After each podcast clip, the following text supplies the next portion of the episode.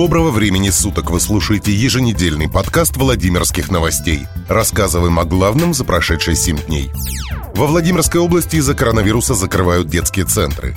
В связи с угрозой распространения новой коронавирусной инфекции с 24 октября по 8 ноября этого года во Владимирской области запрещается нахождение детей до 16 лет без родителей или иных законных представителей на территории, в зданиях и помещениях торговых и торгово-развлекательных центров и комплексов, в том числе на территории фудкортов.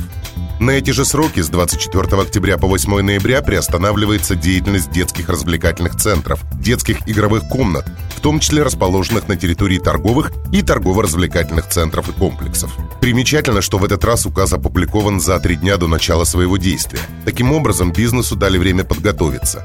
Напомним, в прошлую пятницу после 7 вечера вышел документ, который запрещал работу общепита позже 23 часов. Решение Белого дома вызвало негодование рестораторов, которые в тот день уже имели бронь столов и заказанные корпоративы. Тогда бизнес понес убытки, отказывая посетителям и возвращая деньги. Владельцы кафе и общепитов написали жалобу в областную администрацию с просьбой, как говорится, в следующий раз предупреждать заранее.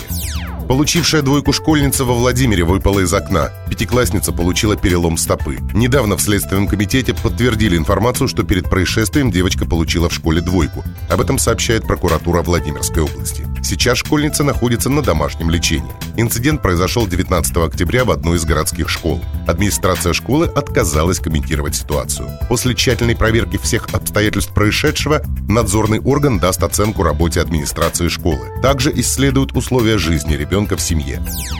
Правительство опубликовало список сельских поселений Владимирской области, по которым пройдет трасса М-12. Также опубликованы изменения, которые внесены в схему территориального планирования федерального транспорта. Отмечается, что скоростная автодорога М-12 Москва-Нижний Новгород-Казань с четырьмя-шестью полосами на платной основе пройдет по следующим поселениям. Петушинский район, Нагорная, Петушинская, Пикшинская. Сабинский район, Копнинская, Куриловская, Ворошинская, Калакшанская – городской округ Владимир, Судогодский район, Вяткинская, Головинская, Муромцевская, Машокская, Гусь-Хрустальный район, поселок Золотково, Селивановский район, Малышевская, Муромский район, Кавардицкая, Борисоглебская. Напомним, что неоднократно на территории региона, недовольные тем, что трасса пройдет по их домам и огородам, жители области собирали митинги. Схема строительства дороги много раз менялась и согласовывалась. Это был подкаст Владимирских новостей.